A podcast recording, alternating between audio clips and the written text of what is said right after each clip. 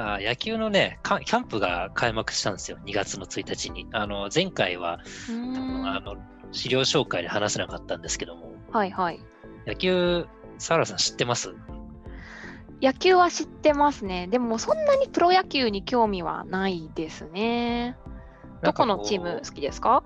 僕は一応横浜ベイスターズが好きなんですけども、はいはい。あのーそのなんだろうな、こう男性ってこう生きてたらこう野球をやる機会が一定数発生するんですけども、女性ってこう、ともすれば女子校とかだと発生しない確率がある、かつそんな発生しても覚えてないよってパターンあるじゃないですか。まあ、自分で野球をする機会っていうのはそうですね。基本的にないだですね。から、なんか1ミリもルール知らない人たまにいますよね、女性で。ああ、いますね、それは。ホームランって10点みたいな。あそそっか。そのレベルもいるか。あっていう類ではないんですか？っていう類ではないですね。一応、あの、高校生ぐらいの時に。野球漫画にはまりまして、ああ、なのですか？タッチと、ああ、今更だな。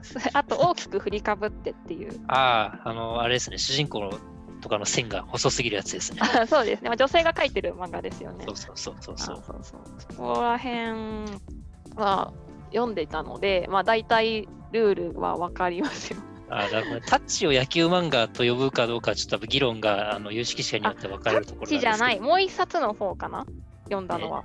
H2。あ、H2 ですか。ああれは野球漫画ですね。あーそうさタッチはね、読んでないですね。タッチはね双子のやつか。双子は読んでないですね。そうですね。なるほどね。H2 はでも、あれ読んだら大体野球のルールじゃ分かるんじゃないですか。うん。まあ、そうですね。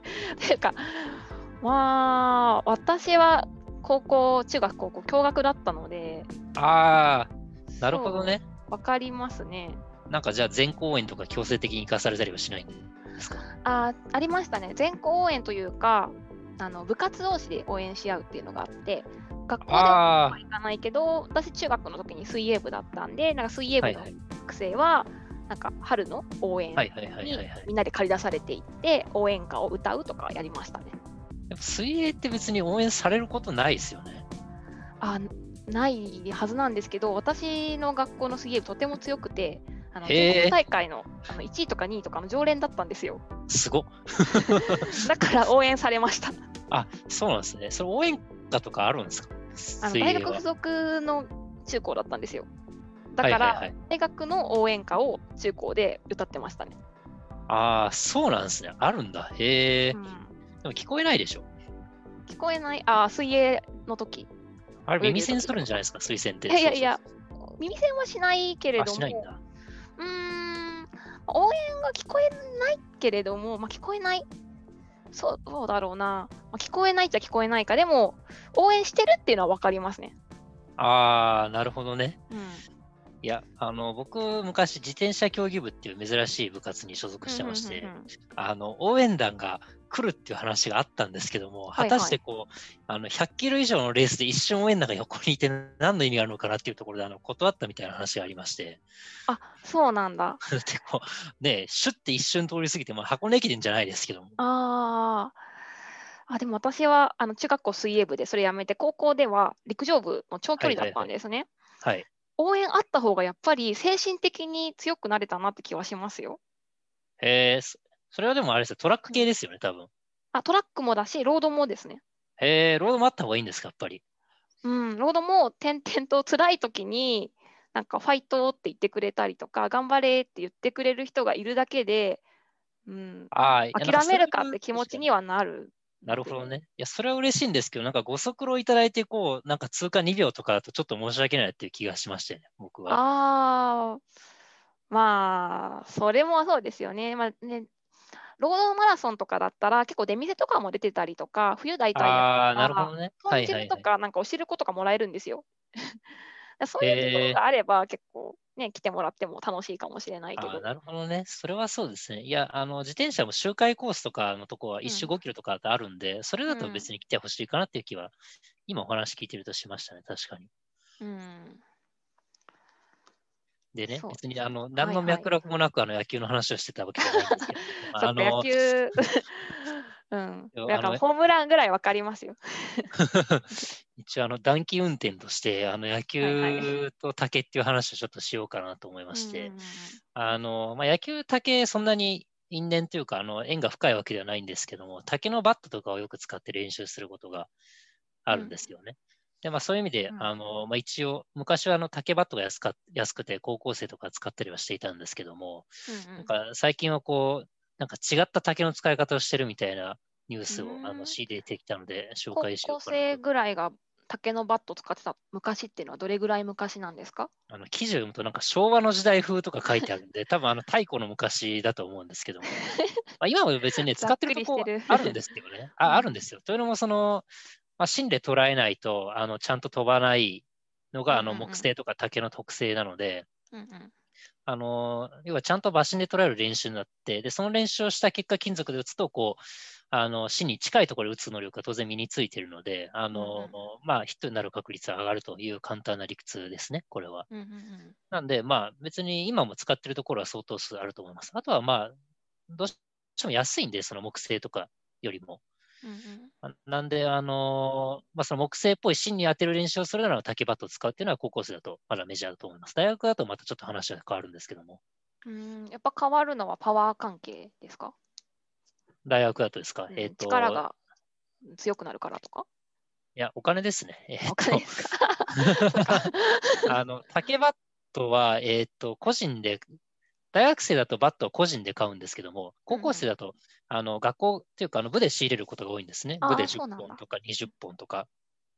で、そうすると、まあ、あの、いろんな人に貸し出すように、こう、バット1本3000円とかの1万5000円だとすれば5本仕入れるじゃないですか。うんでそういう使い方をするので、あの1本1万5000円の折れにくい、でほとんど折れない真ん中に鉄芯が入ったバットとかよりも、あの学校だと当然5本買う方を優先して、いろんな選手が練習できるようにっていうところで優先することは多いですと。うん、なので、えーと、高校生はもあの手が痛い竹バットを使って、大学生は中に鉄芯が入っている折れにくいけど木製みたいな打ち感が味わえるバットを個人で持つっていう、この違いがありますね。そうなんですね。はい。野球はなんかアメリカから来たスポーツっていう風な気がしてたけど、結構竹を使うっていうのが。もうやっぱり全然野球分かってないじゃないですか、そんなざっくりとした。いや、ざっくりと。いや、別に野球の歴史と野球のルールは全然別物じゃないですか。いや、別物ですけども、そんな、アメリカ、そんなざっくり感。いや、クリケットはイギリスのスポーツ、野球はアメリカのスポーツっていうね、感じあるじゃないですか。まあ、ありますね、確かに、うん。ちなみに世界的にはクリケットの方が全然有名らしいですね。あそう言われますね。うん。うん、なんであんな時間かかるスポーツやるのかなと思うんですけど、多分ゴルフとかと同じジャンルなんですよね、あれは。うん、まあ、時間かかってなんぼみたいな。まあ、野球もでも私の中では割と時間かかるスポーツだと思ってますよ。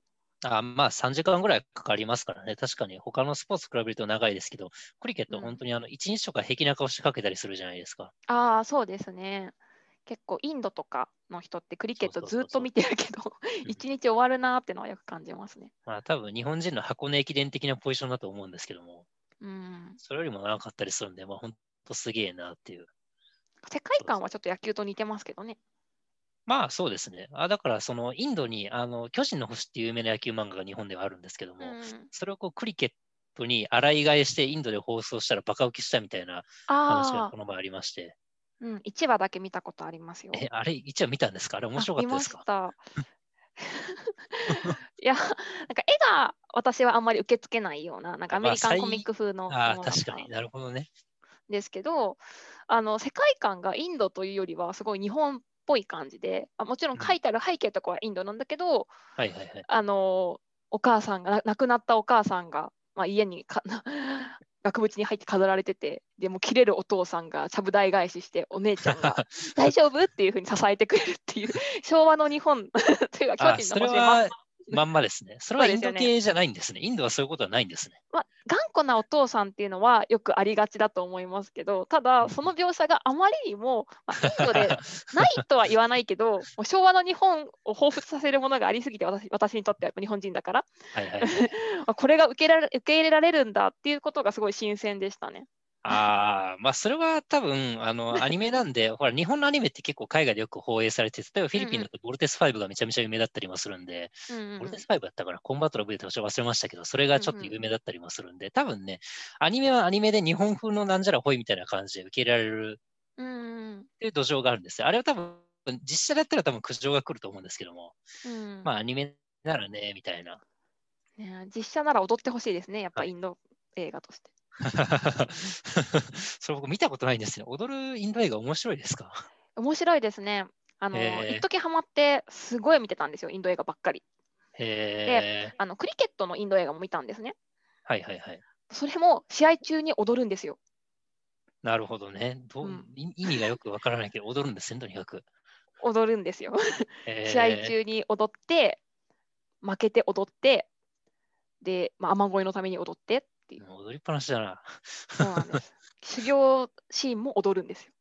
あれはなんかよく言う話として、なんで踊るかっていうと、あの言語体系がインドってバラバラだから、誰でも通じるように踊るっていうのはよく言いますよね。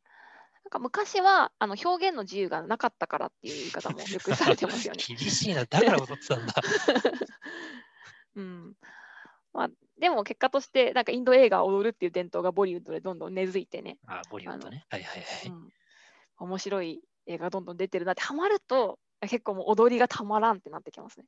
へえ、なんか悲しい歴史だけど面白いですね、それは。うん、面白いですね。うん、いやうんぜひね、見てはいください。まあ、でも おすすめはあのあんまりクリケットの話よりも現代のあのあ日本の大日本じゃないインドの大学生とかをテーマにしてる映画が面白いと思います。えー、バフバリとかああいうの面白いんですか？あれ歴史系ですね。バーフバリは、まあ、インド映画とはいえかなりアメリカナイズされちゃってる印象がありますね。一回あ、見たけどそんな踊。んないんだ、じゃあ。そんな踊らないし、はっちゃめちゃな展開はないですね。えうん、ー、まあじゃあ、あの、インド映画見ておきます。いやいやいや、まあ、あんまね、竹がね、出てこないんですけどね。あ、そう。竹の、竹の話でしたね。そうそう、竹の話をね、したい。あ竹のね、野球の話をしようと思ったんですなかなかたどり着いてなかったんですけど。そう、さっきからずっとしてくれてるのに脱線しすぎちゃう。うんえーっとね、まずあの、キャンプイン、さっき話したんですけど、2月の1日にキャンプインしまして、野球は。まあ、キャンプインってのは、まあ、あの簡単に言うとプロ野球の合宿なんですけども、うんうんそうですね、毎西年武この時期ですよね。この時期で。はい。で西武ライオンズのあの源田選手っていうあのショート、内野手のいい選手がいて、うんうんまあ、あの内野手なんですけど、当然バッティングも良くてですね、うんあのその選手があのバッティング練習で20メートル先に設置した太さ4センチの竹をこう狙って打つみたいなあの練習をしてましたと。20メートル先に設置した太さ4センチの竹まあ、ちょうどだからピッチャーにぶつけるぐらいのイメージですね。でもはい結構細いからピンポイントで狙うっていや、感じです、ね。相当難しいと思いますよ。うん相当難しいんですけど、あの軽々と当ててて、まあ、すプロ野球すげえなっていう話と、うんあとはもう竹バラバラになってたんで、まあ、心中我々穏やかではないなっていう話の2つがありますね。あーあすごい、それはでもあ大きく振りかぶっての三橋君より難しいことやってますね。漫画じゃん。いや、私が知ってるピッチャーの練習は彼しかいないんです。別にあれですよ、その1回でぶつけろって言ってるわけじゃなくて、三橋君はその9分割できるコントロールがね、彼の方がすごいっていうのはあるんですけども、あのーまあそのそうバッティング要は打って20メートル先のものに当てるっていうのはまあなかなかすごいなっていう話ーと、あとはまあ竹を別にバラバラにしなくてもうちょっと当てるもんあるんじゃねえかなっていう話はまあありますね。うん結構バラバラになってたんで。あそうなんだ。まあでもこれはあのさっきの竹場って安い理論に通じて、やっぱ竹ってこう、まあ安いし壊してもあの、要は買いが利くので、まあそういう意味だとまあ適材適所なのかなと思ってニュースは見ていましたね。そうですね。はいうんで自然素材をそうやってスポーツに使うのがどんどん増えてきてるんですかね。てか、もともとはそうだったのかな。まあもともとはそうなんですけども、一時プラスチックが流行して、まあ、うん。まあその後にまあありものでいいじゃないっていう話で竹の話が最近出てきて、なんか違うニュース、竹かける野球ニュースとしては、21世紀枠、これはあれですね、春の選抜に選ばれるかどうかっていうところの候補だった、えっ、と、川の石高校っていう高校が、あの、ちょっと画像を見ないと分かんないんで、後で、あの、貼っときますけども、あの、竹を竹の間を30センチにして、こう2本斜めにして、こうその間を素振りでバットに通すっていう練習を、今ちょっと画像、あの、あるんですけども、これ、こういう練習をしていますと。うん、まあ、変わった練習だなと、まあ、誰しもが思うんですけど、何の意味があると、こう、あのダウンスイングっていう、要すれば上から下に叩きつけるようなスイング軌道をちゃんと勉強しましょうねっていうこう練習に竹を使ってて、これも、例えばこうむちゃくちゃなスイングをすると当然竹に引っかかって竹折れるんですけど、竹折れてもいいよねっていう話で竹をうまく使ってる。まあ、素材を、素材の風味を生かした練習と言えるんじゃないですかね、これは。そうですね。あのフォーム直すっていうか矯正するようなイメージですよね。竹を、まあ、体育館じゃなくてなんかグラウンドにあるネットに刺してるだけだから簡易的にできるし。まあ、こういうね、こうアイデア勝負みたいな練習はこうお金が、まあ、この学校お金があるかないか置いておいて、あの一般的にお金がないと言われる高校野球の高校でもあの全然実践できるので、まあ、竹っていうのはまあべ、まあ、書くも便利なものかなっていう話をしたかったという。なるほど。ありますと。バンブーベースボールですね。バンブーベースボールですね。他にもあの巨人の選手がこうバットを持ち込んだりあのするニュース、あの竹の竹の棒か、竹の棒を持ち込んだりするニュースもありましたが、まあ、意外にあの竹で野球っていうのは、まあ、つながりがあるんだよねっていう話をして、まあ、今日は短期運転とさせていただければなと思います。はい、ね、竹にゆかりのあるね、あの企業、大きい企業があったら、バンブーズみたいな野球チームができたら面白いですよね。竹繊維のユニフォームで 竹を生かした。破れそうだな。ね あの練習をどんどんしていくっていう。まあね、破れそうか野球チーム持つのもお金がかかるんで、ね、最近、うん、まあ最近というか、10年ぐらい前は野球チームどんどん社会人企業チーム配分になったりしてたんで、うん、まあ、まあでもね、企業の宣伝としては全然いいと思っていて、クラブチーム、要は草野球チームでも全然、あのそういうバンブズじゃないですけど、あの、スポンサーついてるところは、まあったりもするので、うんうん、それは全然ね、あの、いや、意外にいいアイデアかもしれないですね。そういうネーミングらしとか宣伝っていうのは。うん。ぜひ、ね、太田君も野球経験者として監督になれるように。野球、野球そんな好きじゃないので 大丈夫です。好きじゃない。なんで野球やってたんですか、じゃあ。まあ、やり始めたらね、最後までやるっていうのは大事じゃないですか。なんでもこう高校と大学でやってたんですか？中高大でやってました、ね、中高大で。あ、10年間。これね、早くやめた方が良かったですね。いやいや違うな、最後クラブチームやったから都合何年ぐらいやってたんだ？10, ?10 年以上やってるのか。うん。今はやってないんですか？今やってないですね。うん。今見に行ったりとかもしないんですか？見に行かないですね。あの野球場って野球のボールちっちゃいんで、うん、見えないですよ。あんまり。ああ、そうなんですか？あれはね、友達と喋りに行くところです。私はね、結構プロ野球は何回も見に行ってますよ。えー、近所の？近所のというか、あの両親が、えーと、ファンクラブに入ってるんですよ。ヤクルトスワローズの。ああ、結構がっつりしたファンですね、ファンクラブ入ってる人は。あそうですね。だから、まあ、一緒に行くことがなんかありましたね、何回か。えーまあ、ベイスターズファンが、はい、ファンの僕が言うのもなんですけど、よくあんな弱い球団を応援しようって気になりますね。うん、球団というより、なんか神宮が好きみたいですね。まあ、球団も含めてですけど。そしたら大学大学野球とか行くといいですよ。あれは神宮でよくやってるんで。そうなんですよ。もともと大学野球ずっとあの見に行ってて。変わった人だな。自分の父親がですね。で、その後に、はいはい、あのヤクルトにはまりだしたっていう形ですね。えーなるほどね。ヤクルトはいいです。今、6大学の選手が全部揃ってるっていう珍しい球団なんで。うん、んそうなんだ。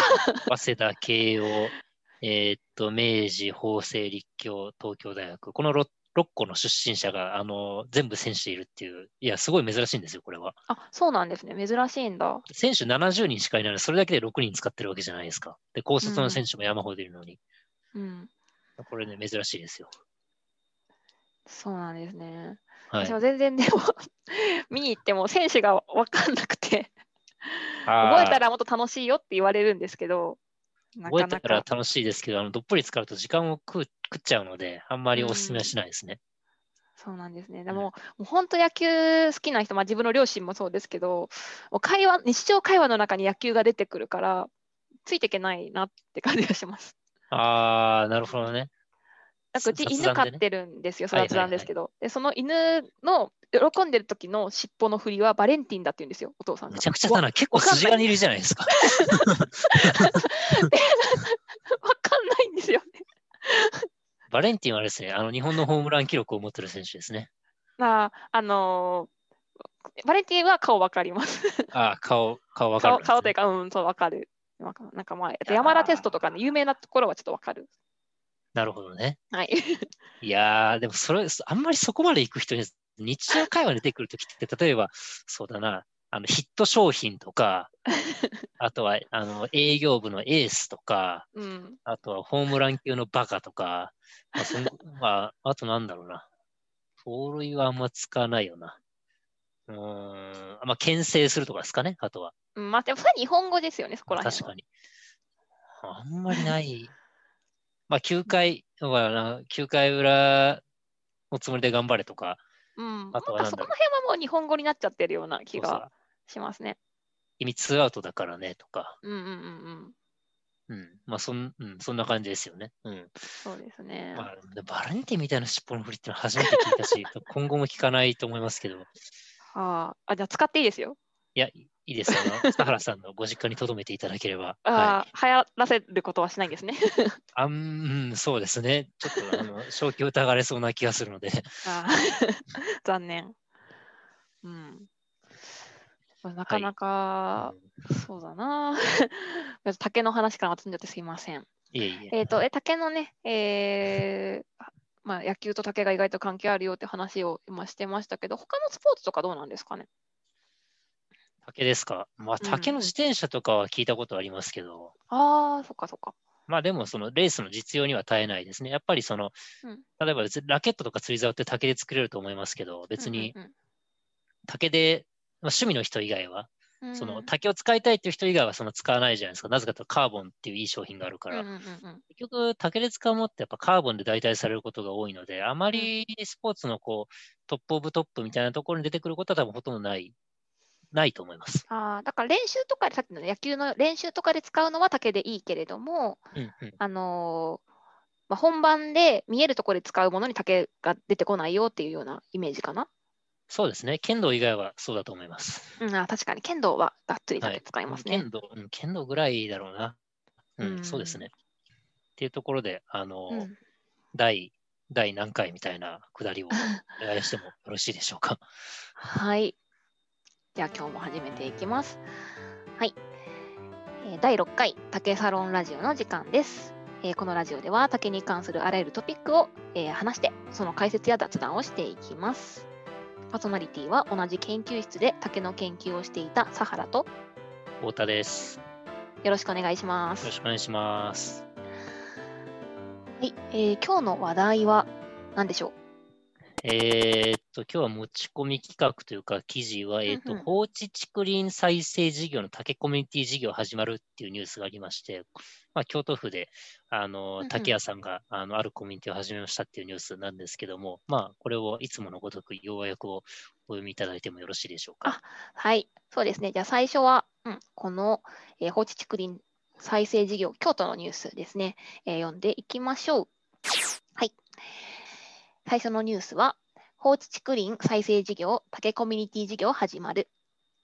内容は、京都で竹林の育成整備から製品製造までを一貫して手掛ける老舗の竹材店、竹貞商店が運営する竹の未知の可能性を追求するプロジェクト、未竹を行っている。本格的な事業性と公益性を両立する事業を開始する。全国各地で放置竹林が増加している原因は生産者の高齢化、後継者不足であり、その根本は需要が衰退したことでした。しかしながら、昨今、この会社においては、むしろ現築の供給不足が深刻化している。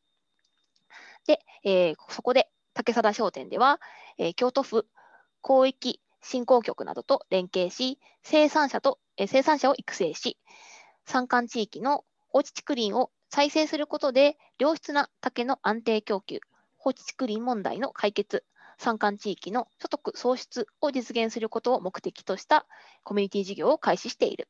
えー、隙間は4つあります。えー、1つ目が、加工適正に合致するための造林育成伐採ノウハウを提供し、次世代のキリコを育成すること。で2つ目が算出された建築は安定した需要を背景に持つ、えー、この商店が適正価格で全部買い取る。えー、3つ目は、えー、適正価格で販売する。え、4つ目は、え、加工時に排出された竹の粉はこの商店が、え、流通背景を通じて土壌改良剤や、え、保湿剤などとして農家の方々に消費させるようにする。え、この会社の成長分野であるデザイン内装材と、え、部分生産需要の増加を、えー、随させて、生産地とする放置竹林の整備地拡大を行っていく予定とあります。はい、ありがとうございます。これは僕個人的にはスーパーグッドニュースだと思っていて、あのまあ、簡単に言うと、まあ、儲かってるかどうか置いといて、それなりに生計が立てられているあの材料屋さんが木こりを育てるみたいな話ですよね。そうですね。うん、かつ、あの木こり様、竹を切る切子さんですね、切子さんを育てるってことですけど、うん、あの結構竹材屋さんって、えー、竹をまあ、販売竹を育てるところ竹を切る人それから竹を加工する人ってみんな分業されてたけれども全てのあの竹関係の産業のことを網羅してできるっていうのはすごい強みになると思うし竹放置竹林の改善をしながら竹で地域おこしができているような印象を持ったのですごく、うん、あの夢があるというかあの地域に貢献している事業に感じました。このあれですよね、竹貞商店さんっていうのは、あの、佐原さんはご存知なんですよね。そうですね。あのー、竹原商店さん自体は伺ったこともあるんですけれども、えーと、京都の老舗、ここに書いてましたね、老舗で、あの特にあの昔から酒樽のあの継ぎ目を作っていることで有名な有名な、まあ、商店ですね。あの酒樽を、ま、の継ぎ目というか、その周りの輪っかみたいなところがあれ竹でできているんですけども、その竹ってそうだな、見たことありますか？ああ、加工した後の竹ですか？うん、あの酒樽についている竹ですね。酒樽についている輪っかの竹。ああ、意識してみたことないですね。あ意識してみたことはね。まあ、日本酒とか入ってる普通の一般的な酒樽があれ、木材でできてるけど、周りがくるっと竹で、あの竹で編んだ輪っかに囲われてるんですよ。へえ。で、まあ、そこで使われる竹をここではよく作っているんですけど、最近ではその技術を小さくさせてあの竹の指輪を作ったりお土産としてよく売られていますね。へえ。この竹皿商店さんが売ってるんですか、まあ、竹皿商店だけじゃないですけど、まあ、竹皿商店はその酒樽の継ぎ目を作ってたんですけど、その技術自体は昔から日本にあるもので、まあ、酒樽の継ぎ目に使う竹ってこの竹で輪っかになってるものなんですね。それを小さく編むと竹の指輪みたいな形になるので、まあ、最近では竹皿さんがやってるかどうかすいません、ちょっと今すぐには分かんないんですけど、いろいろなところでその酒樽の継ぎ目を生かした形の竹の指輪っていうのが販売されてます。へえ、まあ輪っかにするのあれ難しいですよね。なんかあのねしったりしながら曲げるんですよね。そうなのかな。多分そうだと思いますね。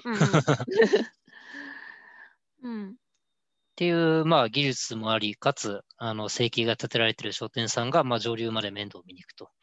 うん。うん、いいですよね。あの、ちょっと前に似たようなニュースが、あの、別府の方、大分でもありまして、その時も、あ、すごい竹産業が今暗いなって思ってる中ですごい明るいニュースだなって思ったんですけど、えー、そこは少しこの竹皿商店さんとは違っていて、あの別府の方も竹細工って有名じゃないですか。はいはいはい。で、あのただ、まあ、竹産業の背景としては、今読んだニュースと同じように、切子さんが減ってるから、竹を借り出す人っていうのが少なくなってるんですね。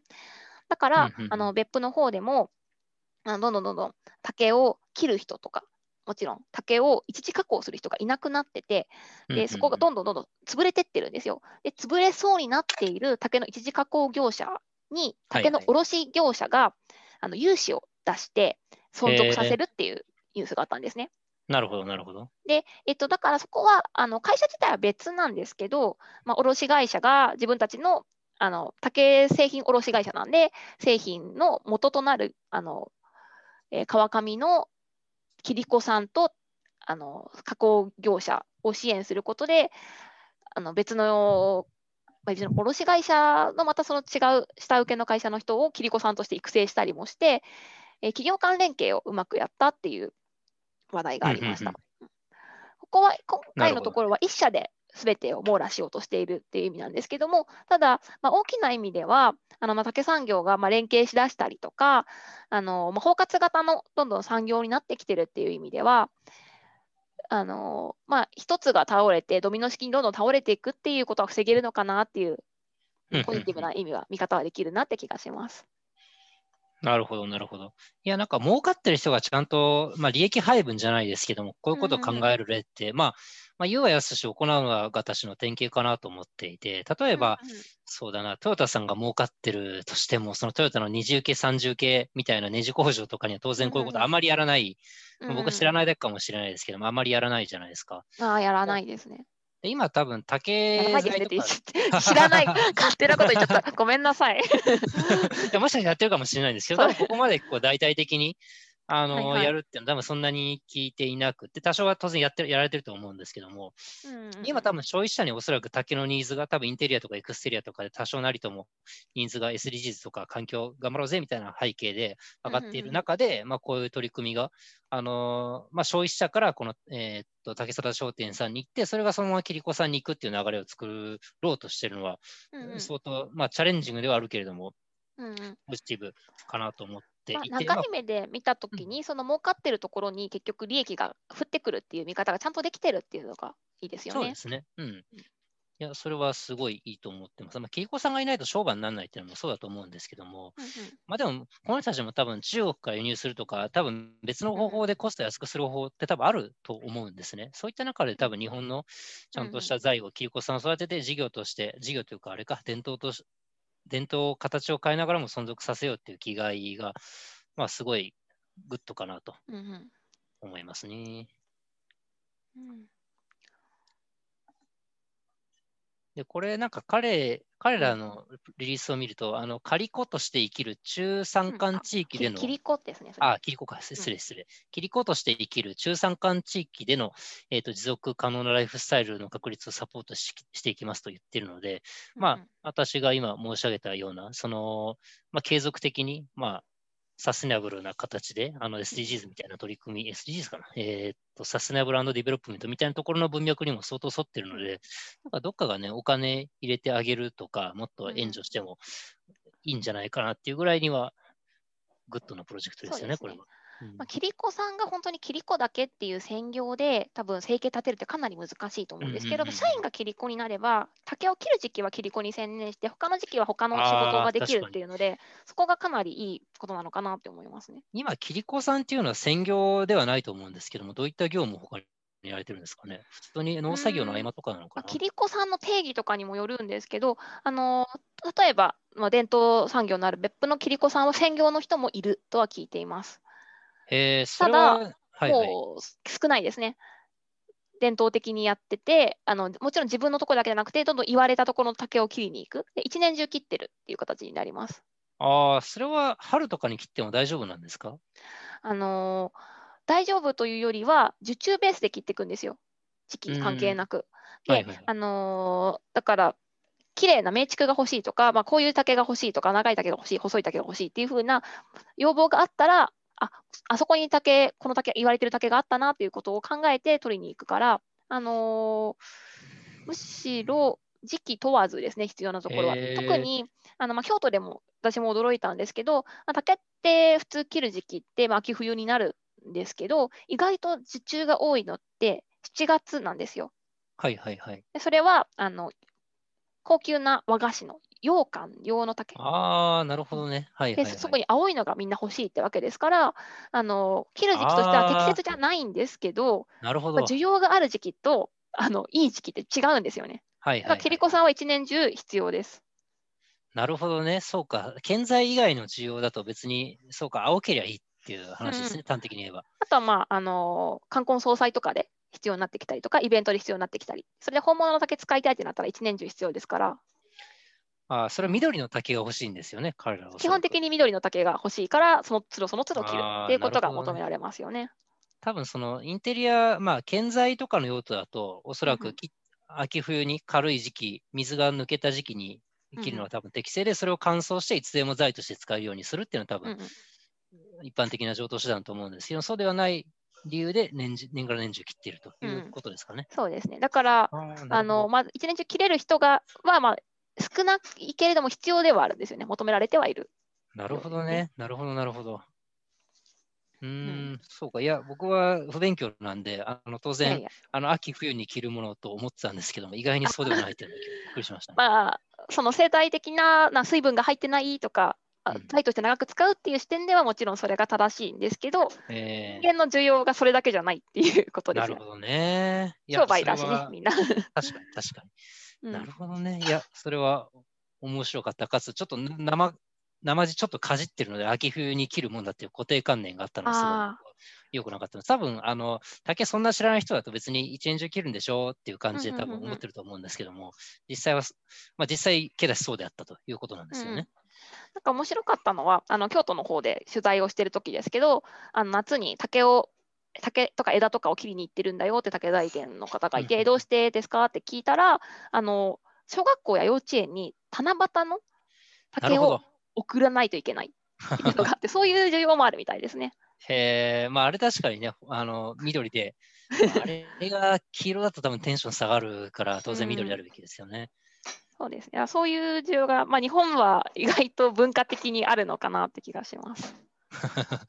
なるほどね。いや、その観点は全く、いや、失礼ながら、ほとんど多分無視していいレベルの大きさと思ったんですけど、多分季節ものっていう、まあ、門松もそれの一種なんでしょうけど、うん、そうなんですね。あるんですね。そういう無視していいとは思いきや、でも、例えば地域の小学校とか幼稚園とかに全部に 送るってか、送るようなことを考えたら、だいぶ七夕の竹でも膨大な量ですよね。そうです、ね、それを毎年毎年繰り返していることを考えたら。うん、なるほどね。意外と夏とかに、あでも竹灯籠とかだと青くなくてもいいのかな？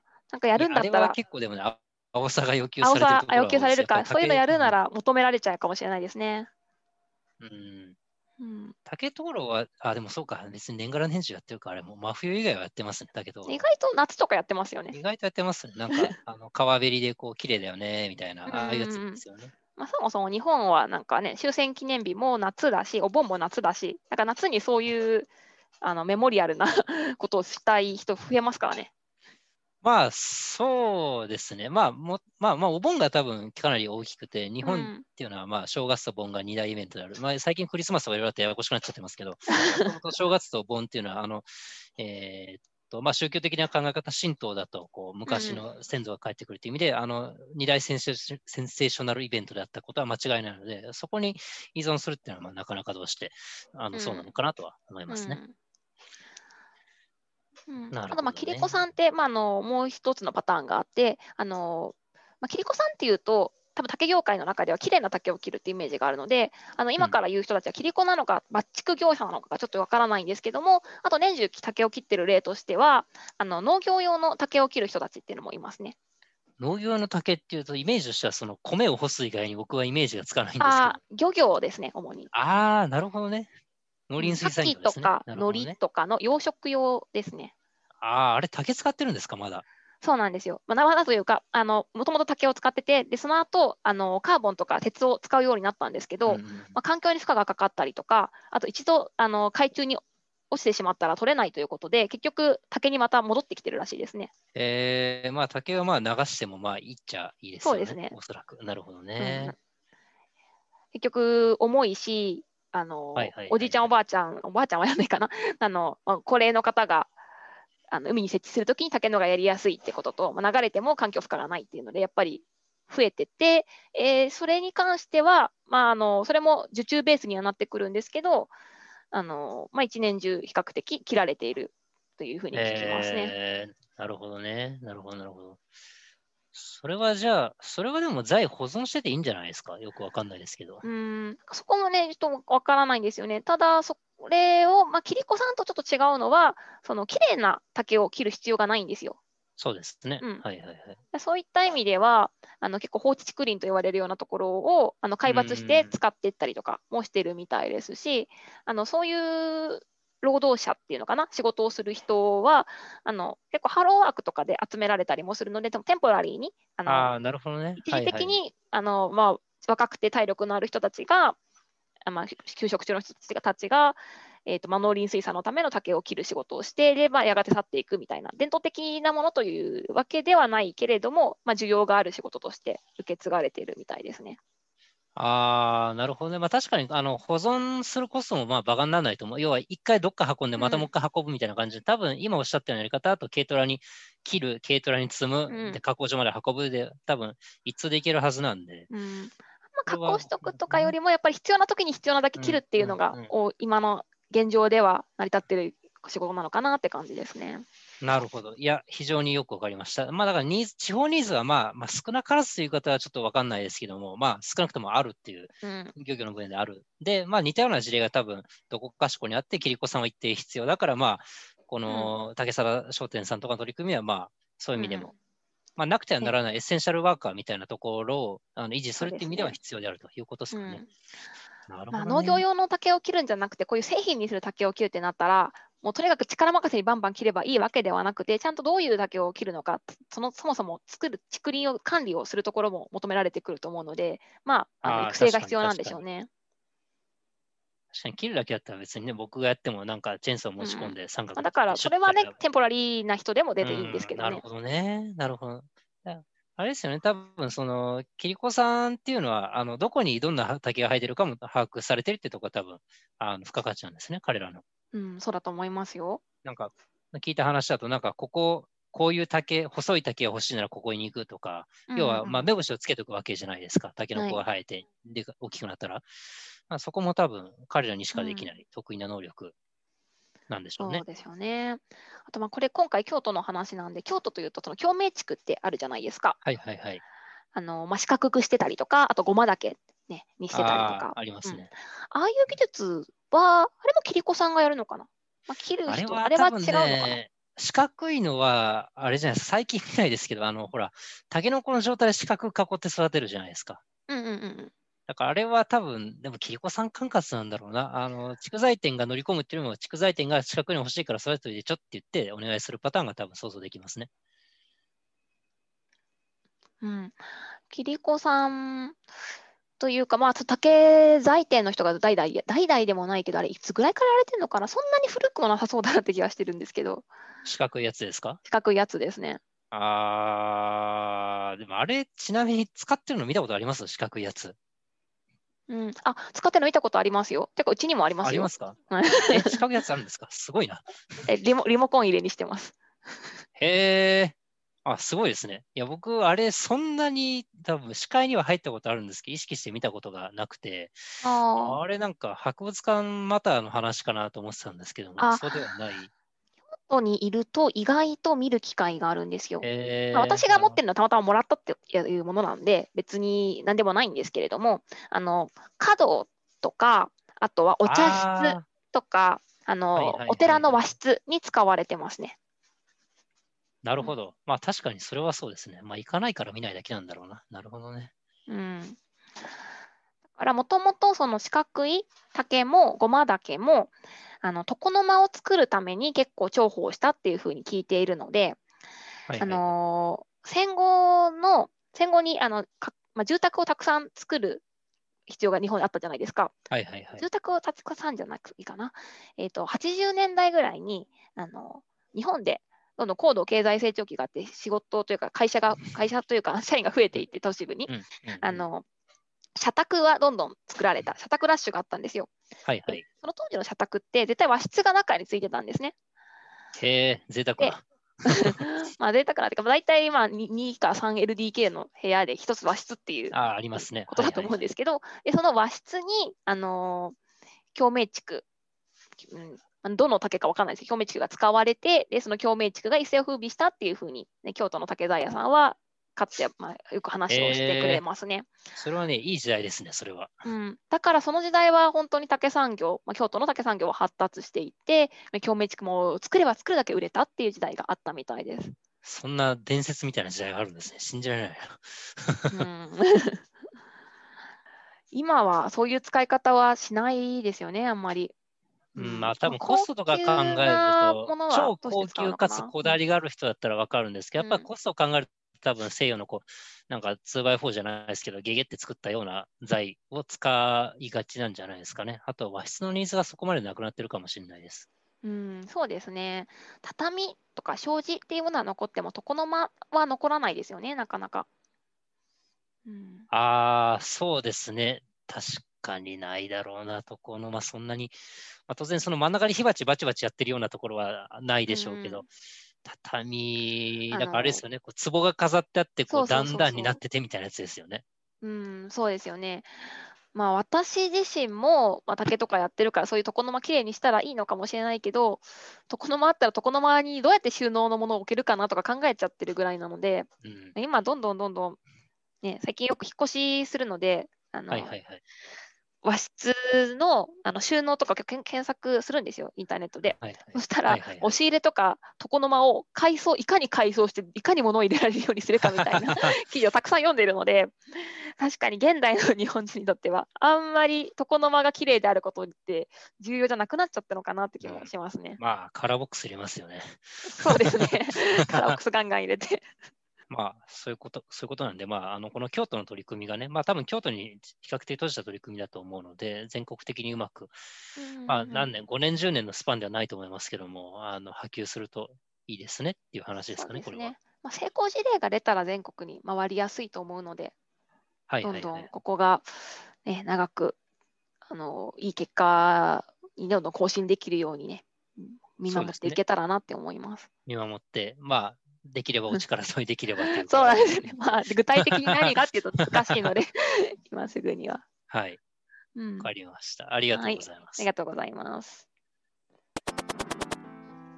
はい、じゃあ今日もお話ありがとうございました。ありがとうございました。今回も、はい、こんなところにしておきましょうか。そうっすね。はい。はい。じゃあ次回もお付き合いいただけますと嬉しいです。はい、ありがとうございました。ありがとうございました。